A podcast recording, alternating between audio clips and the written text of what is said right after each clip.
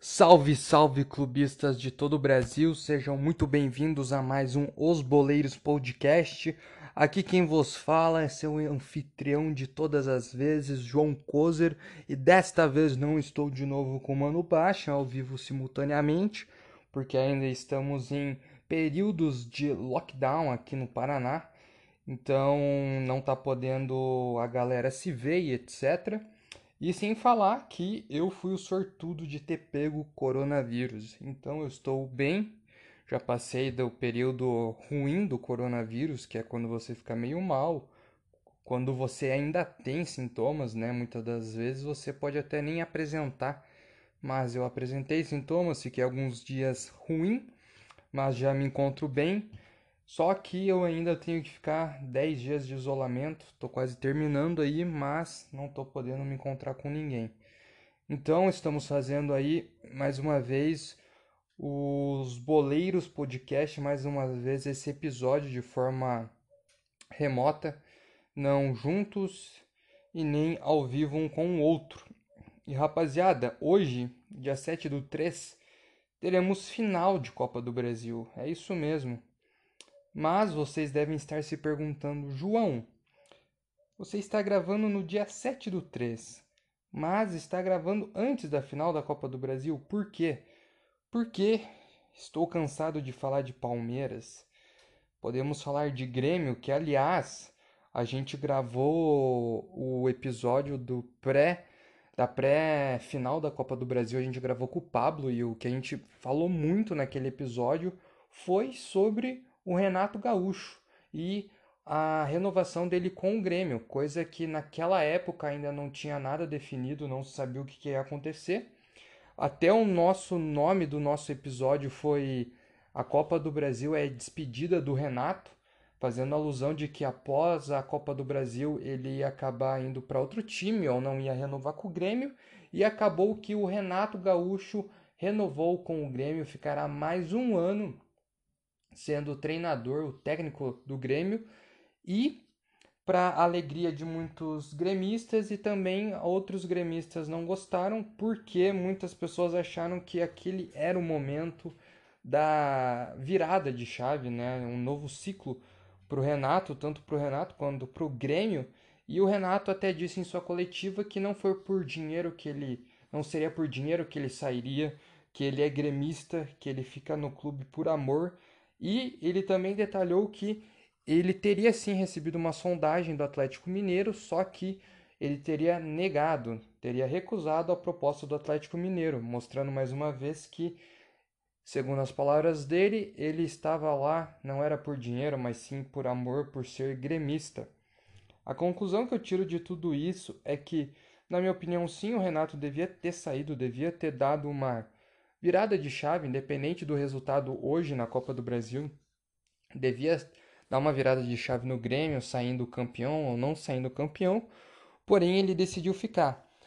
Talvez o que me faz crer é que, primeiro, ele decide ficar pela boa relação com o presidente, mesmo o Pablo já tendo nos informado naquele episódio que vai ter eleições e vai sair o Romildo e vai entrar um novo presidente. Mas ele tendo boas relações com o presidente, provavelmente isso teve um lado bom, porque você tem um relacionamento técnico para presidente do clube, isso faz com que seja mais fácil o cara ficar. Ainda mais o Renato, total identificado com o clube. E também eu acredito, eu acredito, mas só isso o tempo vai nos dizer agora com essa final, né? Que o Renato deve ter pedido reforços e o presidente provavelmente deve ter aberto os cofres para o Renato reforçar a equipe. Porque, sejamos sinceros, hoje nós pegamos assim o time que jogou aquela primeira partida de ida da Copa do Brasil contra o Palmeiras é um time muito fraco. De todos os times finalistas que o Renato teve aí durante seus longos anos vitoriosos no Grêmio, eu acho que talvez esse seja o time mais fraco, de longe é o mais fraco. Porque, na minha opinião, o Grêmio não tem bons laterais, a zaga também já está meio que sem boas peças, mesmo a titular sendo muito boa, dificilmente estão jogando juntos, como exemplo essa última temporada, onde os dois não atuaram juntos nenhuma parte do tempo. A maioria dos jogos foi quando o Kahneman estava de titular e tinha outro zagueiro e não era o Jeromel, e vice-versa, às vezes era o Jeromel, mas não tinha o Kahneman. Então a dupla de zaga também não tem substitutos à altura. O goleiro também já não é o mesmo. Quando tinha o Marcelo Groy era um baita goleiro. Hoje tem Paulo Vitor e Vanderlei. Aconteceu que na primeira, no jogo de ida, se jogou o Paulo Vitor e não o Vanderlei, coisa que foi muito conversado, de fato, porque eu acho que o Vanderlei é tecnicamente é melhor que o Paulo Vitor.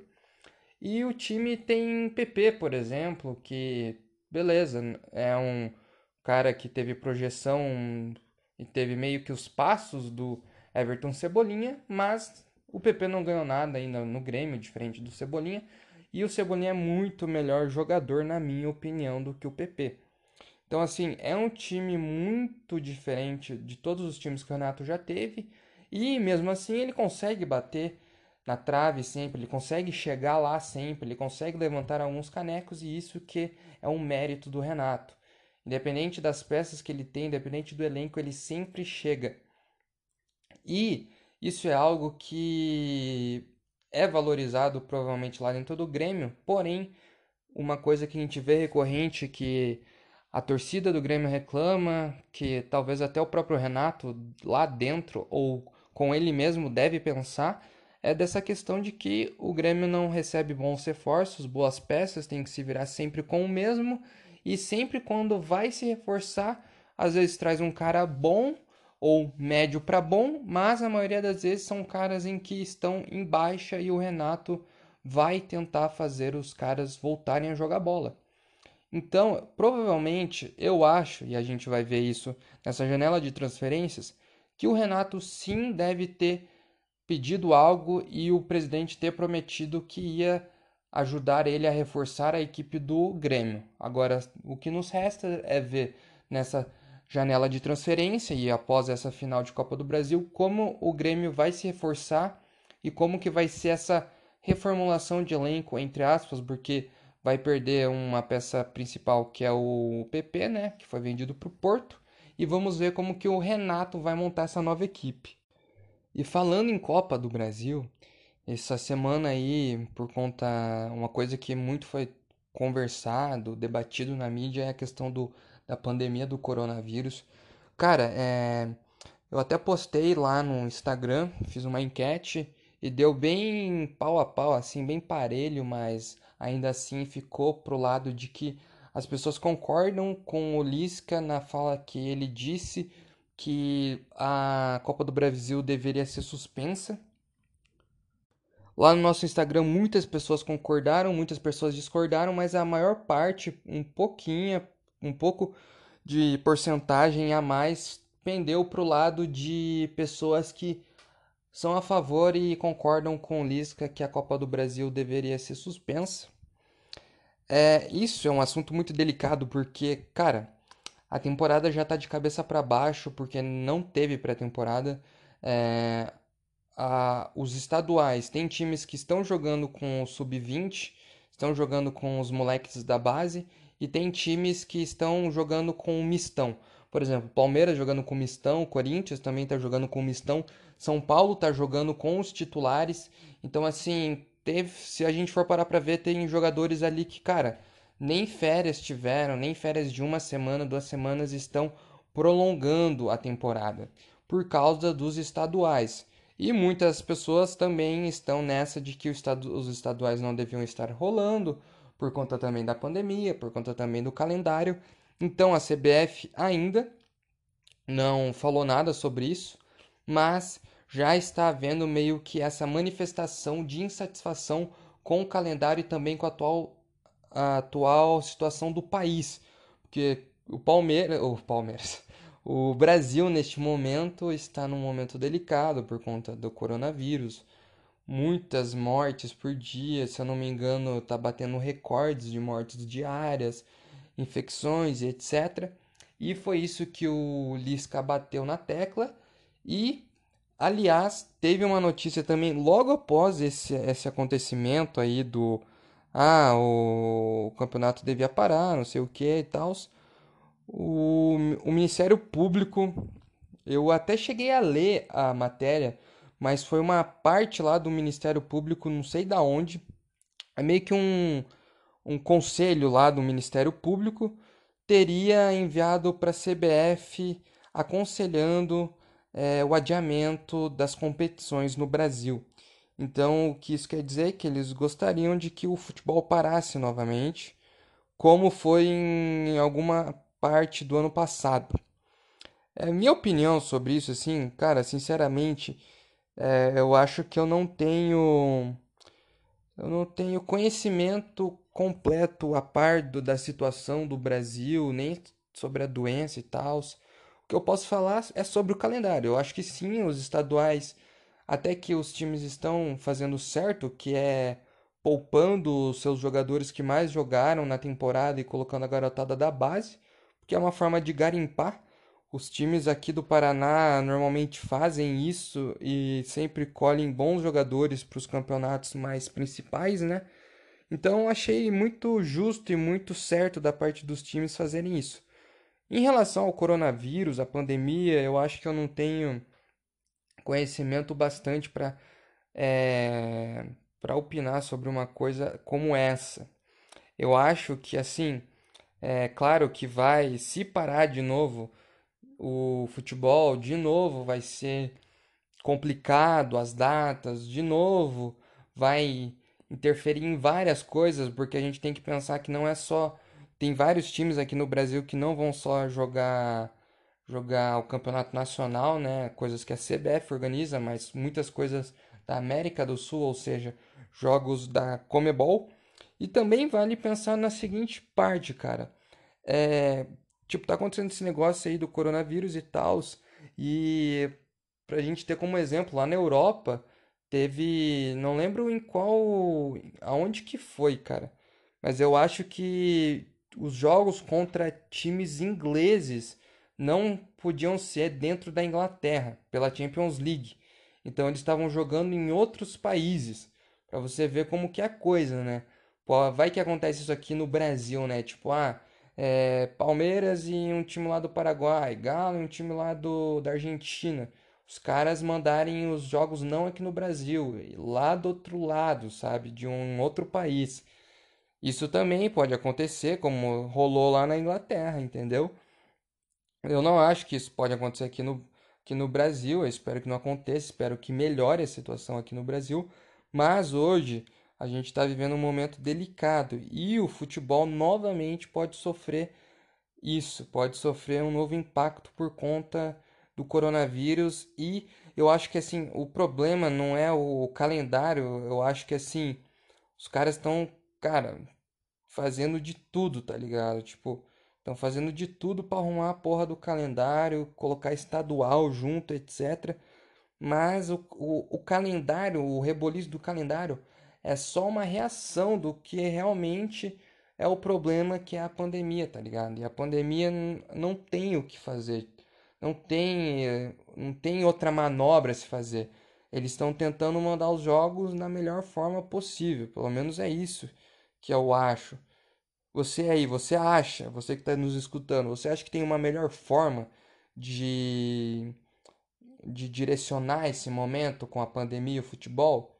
Se você acha que existe uma melhor forma, manda uma mensagem lá para nós no Instagram, que a gente vai estar tá lá ouvindo a gente quer saber a opinião, que é uma coisa muito importante que provavelmente ainda vai afetar o futebol nesse primeiro semestre. E vale lembrar que também não tá tendo torcida, né? Isso. Cara, isso que é foda, né? Nem tá, nem tá tendo torcida ainda e os caras já estão. Não que os caras já estão pensando assim no lado maldoso, né? Mas assim.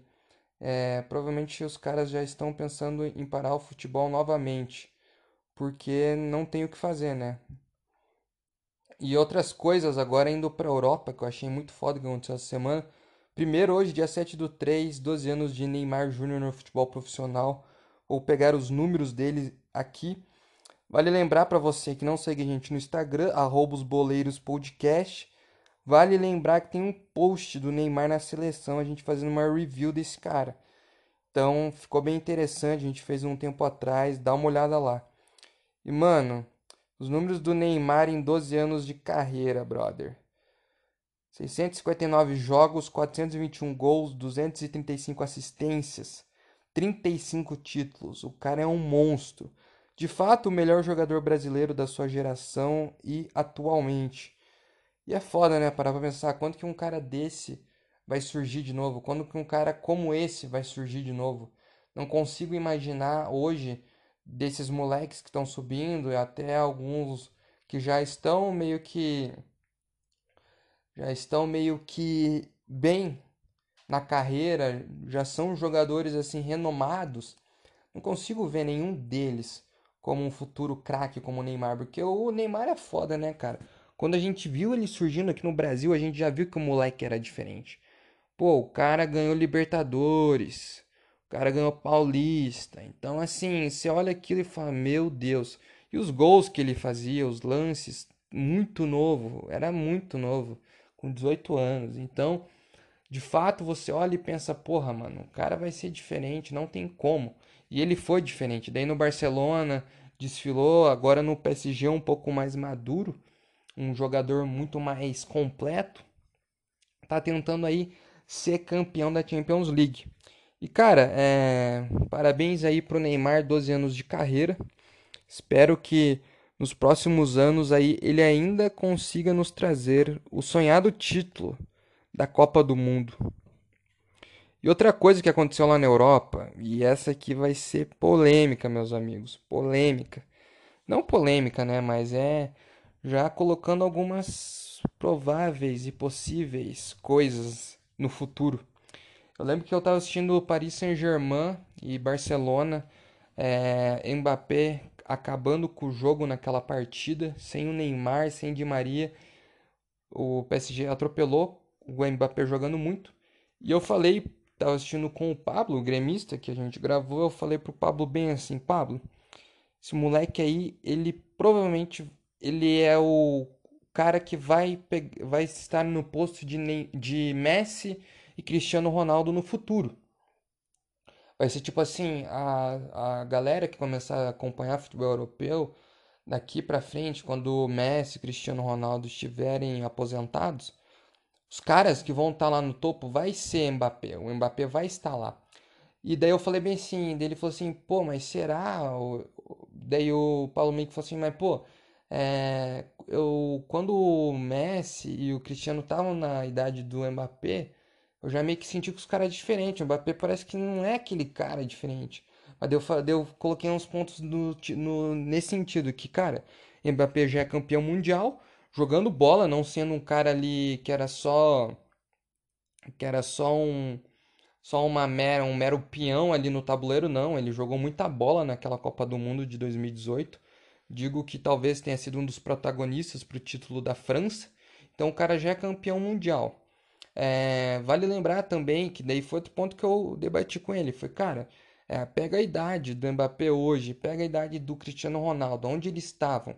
O Cristiano Ronaldo na idade do, do Mbappé já não era, não era ainda aquele jogador completaço. Eu acho que o Cristiano Ronaldo, naqueles últimos anos de Manchester United, para quando ele vai para o Real Madrid que ele realmente tipo vira aquele astro, aquela estrela do, do futebol. Antes disso ele só era um cara muito foda, muito bom, mas ainda não era aquele Cristiano Ronaldo que tipo, uou, melhor jogador do mundo, tá ligado? Então, eu acho que o Mbappé vai ser um desses caras. E por que, que eu tô falando disso? Porque a gente tem outro cara do outro lado, que é o Haaland, que é um cara também novo, de 20 anos apenas, e que já fez 100 gols na sua carreira. E é, e é curioso porque o Haaland ele chegou a 100 gols com menos jogos, por exemplo, que Neymar, Messi, CR7, Mbappé e vários outros caras assim muito bons. Aí você olha isso e você pensa, cara, como que eu não vou hypar esse moleque? Como que esse cara, tipo, é, não vai ser o próximo um dos melhores, tá ligado? Por exemplo, a tabela para chegar aos 100 gols na carreira. O Haaland, em 146 jogos, 20 anos e 7 meses. O Neymar, 178 jogos, 20 anos e um mês. O Mbappé, que eu falei aqui, ó, 180 jogos para chegar a 100 gols, 20 anos e 8 meses. Cristiano Ronaldo, por exemplo, para chegar aos 100 gols na carreira, do, precisou de 298 jogos, 22 anos, com 22 anos e 11 meses. E o Messi com 214 jogos, 22 anos e 3 meses.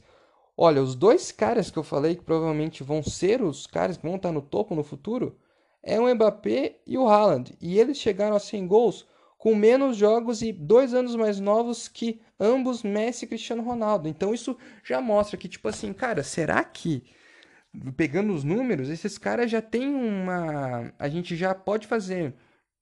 Fazer uma. Como que se diz, pô? A gente já pode fazer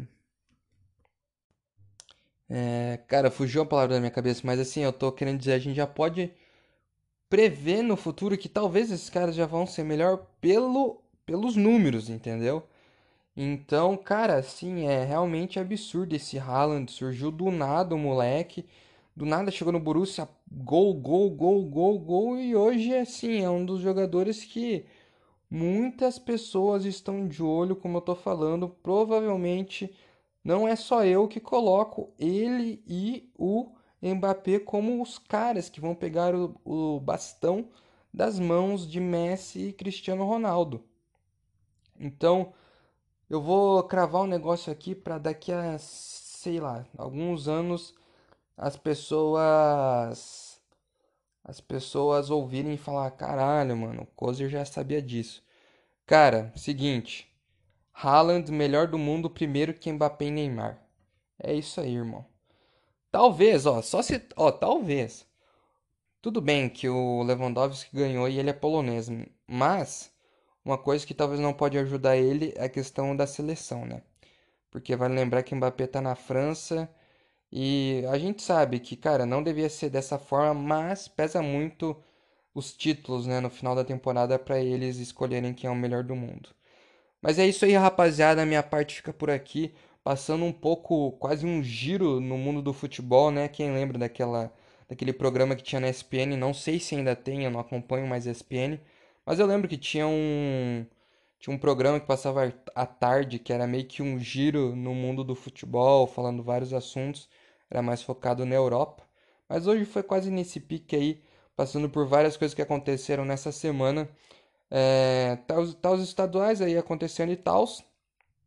E que eu me lembre, não teve mais nenhum assunto de UOL. Ah, outra coisa aí, estão hypando o São Paulo, rapaziada. Segura a porra do rabo aí, vocês estão hypando São Paulo. Estão falando que esse Crespo é muito bom, bababá, bababá. Beleza, realmente ele pode ser muito bom e tal, mas dá uma segurada, cara. Vocês sabem que ficar hypando dá merda. Foi o que aconteceu com o São Paulo e eu acho que a torcida São Paulina não aprendeu. Meteu quatro no Santos aí no final de semana, mas cara, deem uma segurada, São Paulinos, deem uma segurada, porque vocês é melhor vocês ficar pé no chão, porque se vocês quebrarem a expectativa lá na frente, irmão, mais uma vez vai rolar meme pra cima de vocês. Mas é isso aí, rapaziada. Espero que vocês tenham um bom fim de semana. Mano, baixem na voz aí logo em seguida. E por hoje é só, tá ligado?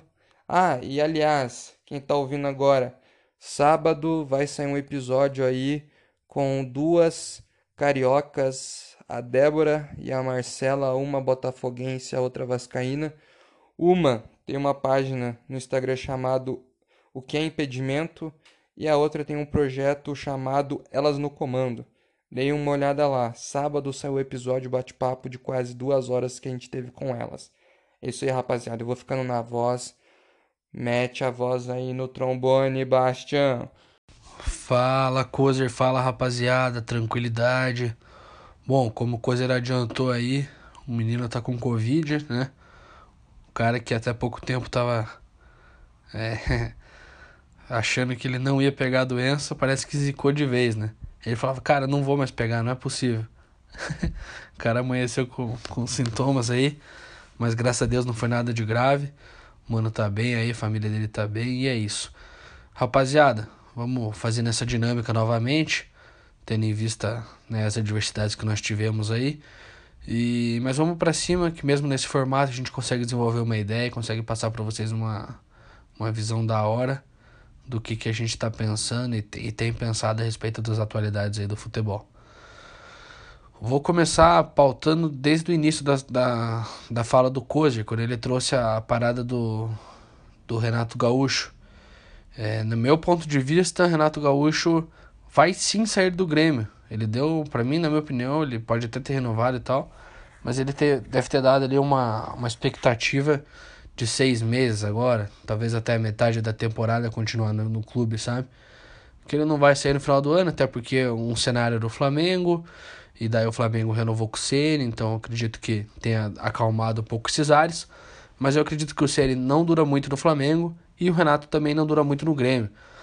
É, mesmo ganhando ou perdendo esse título, acho que o ciclo já se encerrou, a gente conversou isso no episódio com o Pablo, de que talvez tenha passado o tempo do Renato, porque todo ciclo tem o início, meio e fim e o Renato já participou de todos esses eventos. E talvez para coroar o fim com ou sem o título, independente, acho que isso não vai manchar a passagem do Renato. Tanto ganhar tanto perder, tanto faz. É, eu acho que o ciclo dele foi muito bonito, muito vitorioso. Vai ficar marcado, ele deve retornar ao Grêmio. Mas eu acho que se, mesmo esse contrato, é simplesmente ele, ele tá velando ali uma. Renovou, entendeu? Mas vai mudar a diretoria. E mesmo que não mude, eu acho que não passa de seis meses aí o Renato no Grêmio. Faz tempo já que a torcida também já tá meio que querendo essa saída, flertando com essa separação aí. É... Mas não é aquela separação conturbada, né? Uma separação de que melhor para cada um tomar teu rumo e que as coisas então se acalmam, né? Melhoram na casa do Grêmio. E, bom, esse é meu ponto de vista do Renato. Acredito que ele não vai ganhar o título, porque, como coisa disse, esse é um dos times mais limitados que o Grêmio teve e ofereceu ao Renato. E não duvido do ano que vem ser a mesma base com um outro jogador enganação aí por vir. E isso acaba desanimando o treinador, isso não, realmente não vai trazer títulos. É difícil você ganhar de uma equipe como o Palmeiras, que está encaixadinha e mesmo não tendo tão, tanto elenco, o elenco do Palmeiras é muito superior, sim, ao elenco do Grêmio. Por mais que no começo da temporada muita gente falasse que esse elenco do Palmeiras é uma merda, uma vergonha. Quando não é, né? Tem vários jogadores ali talentosos, os meninos da base fazendo uma temporada excelente, enquanto os, os melhores jogadores do Grêmio oscilam pro lado negativo ultimamente, né? Tem pendado ali para algumas atuações é, irregulares e normalmente no sentido de ir para baixo, né? O seu nível de atuação. Então, como coisa disse, ainda tem uma ou outra ausência no Grêmio que faz muita falta. O próprio Jeromel faz uma falta danada. Lógico, tem no lado do Palmeiras ali uns caras tipo Luan, que, meu Deus do céu, né? Péssimo jogador. Mas há de entender que o panorama é esse, o favoritismo, a primeira vitória do, do, Flamengo, do, perdão, do Palmeiras, o favoritismo é do Palmeiras, o placar ele favorece o Palmeiras, mesmo que seja curto. E a circunstância, acho que dessa turbulência que foi gerada em cima do Renato, ela prejudicou também. Eu acho que tudo, todo o ambiente externo prejudica o, o clube, cara. De qualquer coisa, qualquer fala, qualquer notícia, tudo pode, pode prejudicar de certa forma o clube. E o Palmeiras, né, no, no primeiro jogo, ele fez um jogo quase que perfeito, se não perfeito. E foi até uma manchete que eu li, né? Palmeiras faz tem atuação perfeita, alguma coisa assim que eu li na Globo na época. E realmente, o Palmeiras ele teve uma atuação de gala em Porto Alegre. Teve uma atuação maravilhosa. E mesmo que essa vantagem ela seja curta, né? Seja um, apenas um a 0, agora o Palmeiras tem o fator campo a seu favor, né? Vai jogar no Allianz, no seu gramado, no seu estádio, muito além do gramado. O gramado não faz diferença, meu amigo. Porque, ah, eu vou jogar lá no sintético do Palmeiras. Beleza, meu irmão. Mas o Palmeiras foi jogar no teu campo. E fez o papel dele. Acabou a conversa. Então, é justo. Vai ser um jogo que eu acho que vai ser muito mais pegado que o primeiro. Por mais que o primeiro tenha tido é, aquela violência, né? Surpreendente para todos no começo. Eu acho que nem tem conversa. Eu acho que realmente nós teremos ali um jogo muito mais equilibrado e mais laicado que o primeiro.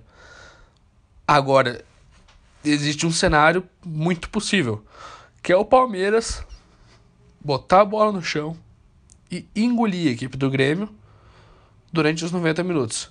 E manter o título, consagrar o título. Eu acho que tem camisa, tem jogador, tem tem tudo para conseguir conquistar o título.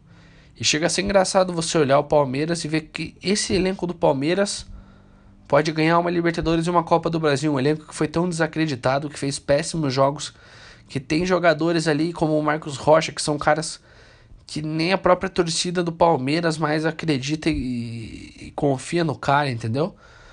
E, mano, futebol tem dessas, né? Uma caixinha de surpresas, tem é, as adversidades, mas uh, tem as previsibilidades e tem as adversidades. Mas assim, o que eu quero trazer é que quem esperaria que o Palmeiras chegaria nessa circunstância, nessas finais, que poderia ganhar esse, esses dois campeonatos com um elenco desse e que o Grêmio, que é um time copeiro conhecido, estaria sendo taxado não como como é, sim, posso dizer, estaria sendo taxado como um azarão de uma partida dessa, né?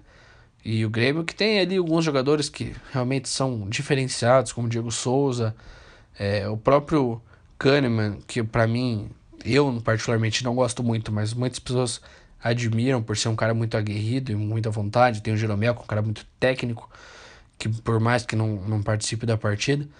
É, o Palmeiras ele é um time que tem os craques, mas os craques às vezes não jogam. Tipo, o Lucas Lima, que era pra ser o cara, é um cara que não tá tendo espaço nesse time do Palmeiras, né? E, e futebol tem dessas, cara. O Rony voando esse ano, é, Felipe Melo voltando agora e devendo ser titular, provavelmente. Um time muito organizado pelo português, uma proposta de jogo muito fiel ao que o cara quer. E, cara, as, as coisas vão surgindo, as oportunidades vão surgindo, os jogadores vão aparecendo, as vitórias vão acontecendo.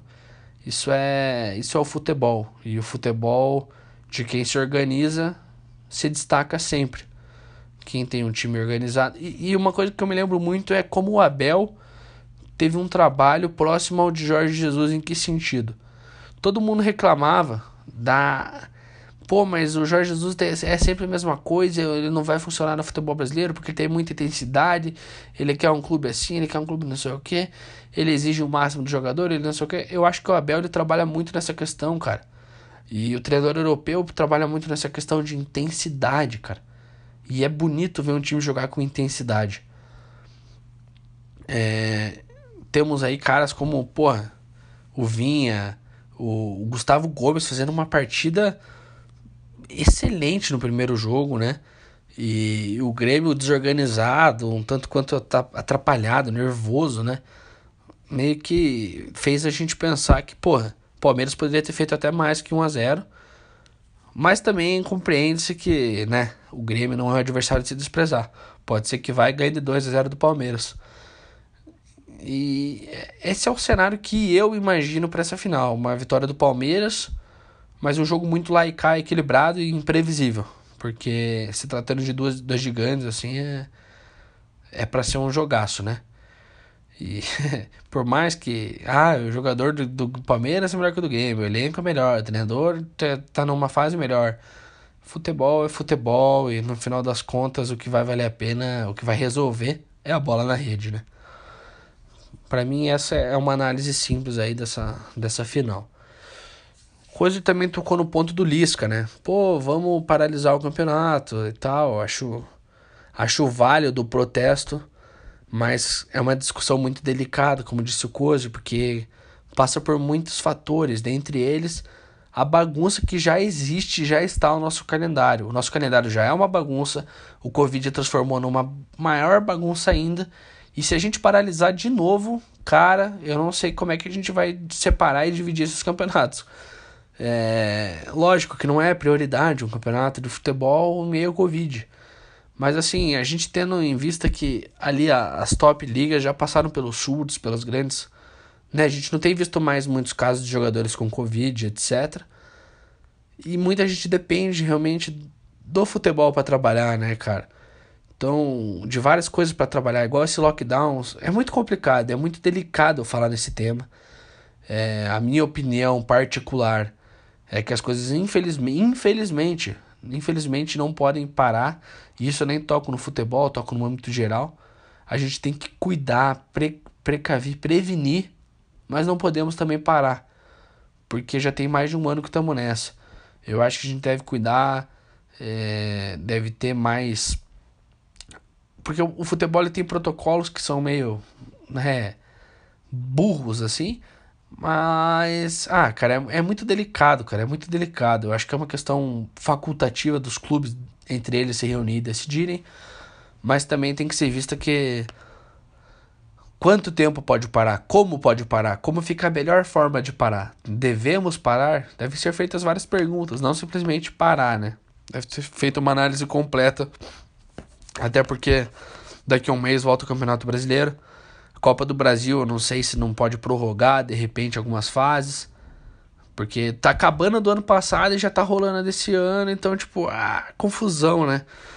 Vamos ver como se desenrola essa situação aí. Mas entendo o desabafo do Lisca e acho, acho justo.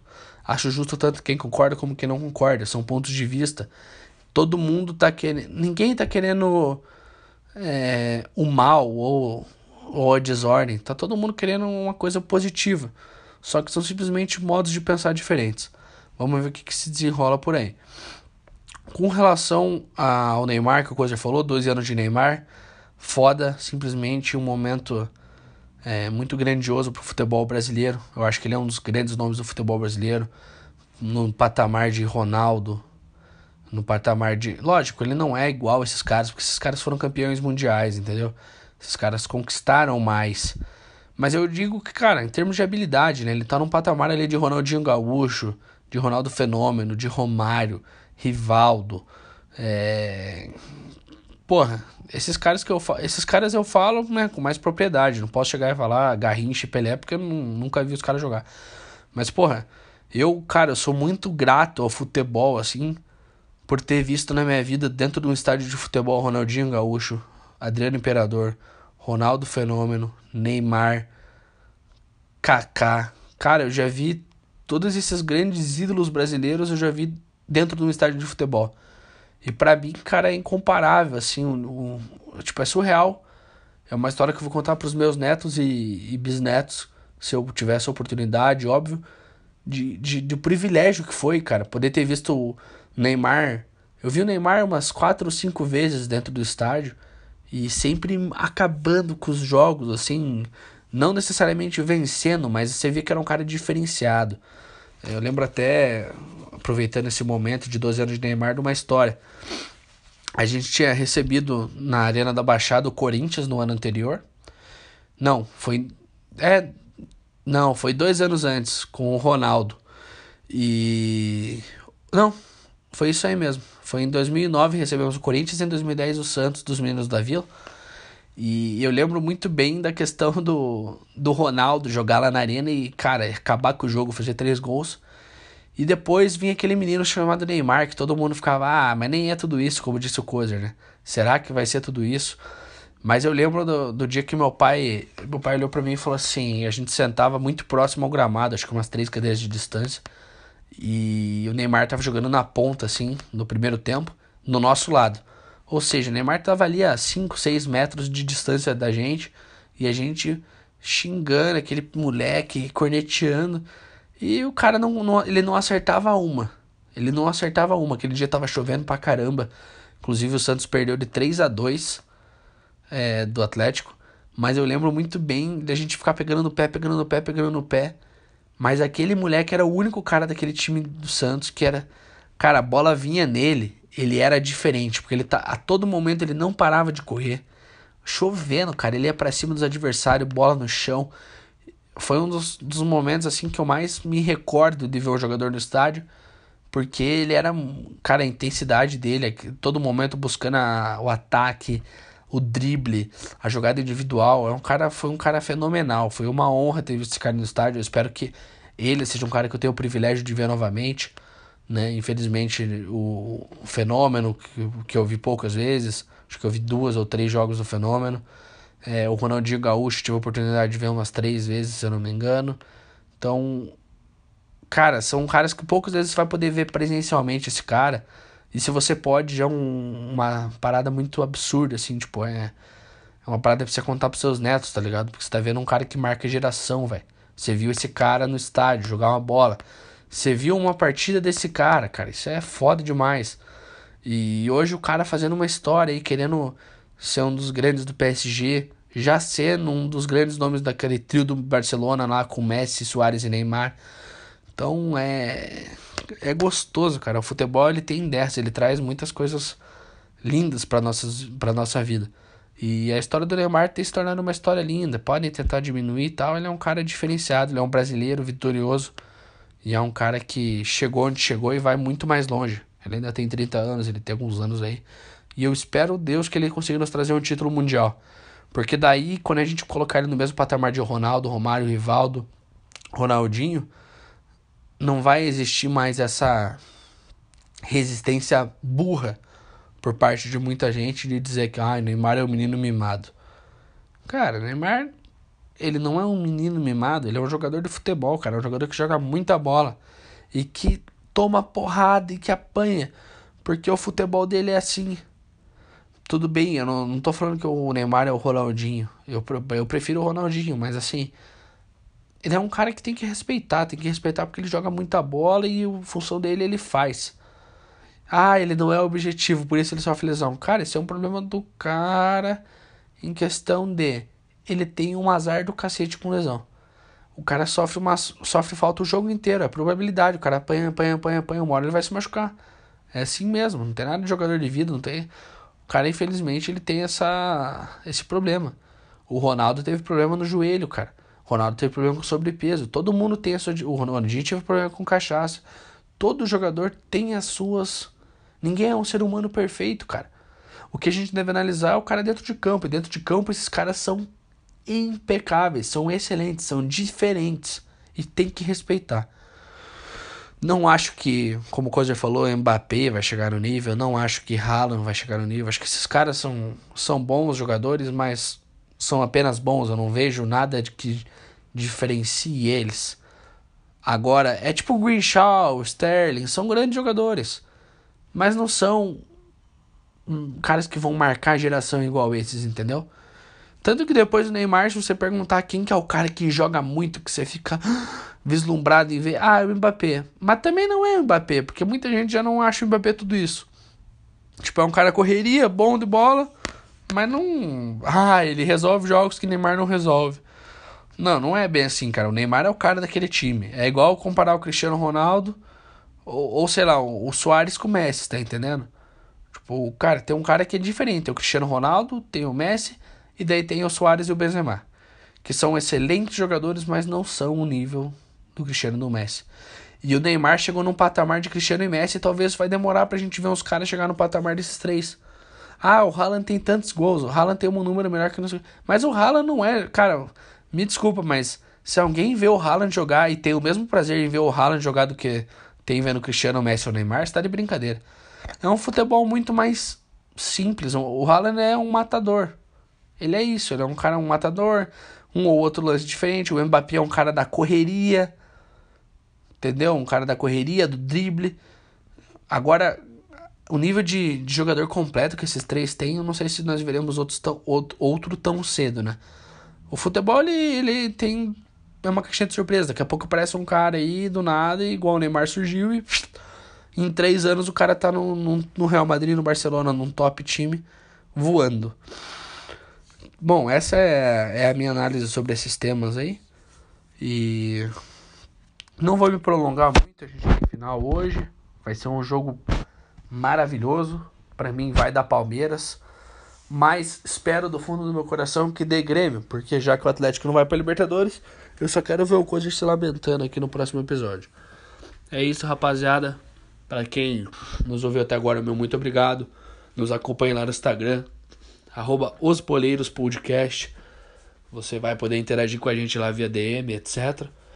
É, trocar uma ideia com a gente no particular, quem quiser aí. E logo, como coisa disse, um episódio muito fera com as cariocas, a Marcela e a Débora, do que é impedimento do Elas no Comando para mais uma resenha dos boleiros. Até breve e tamo junto.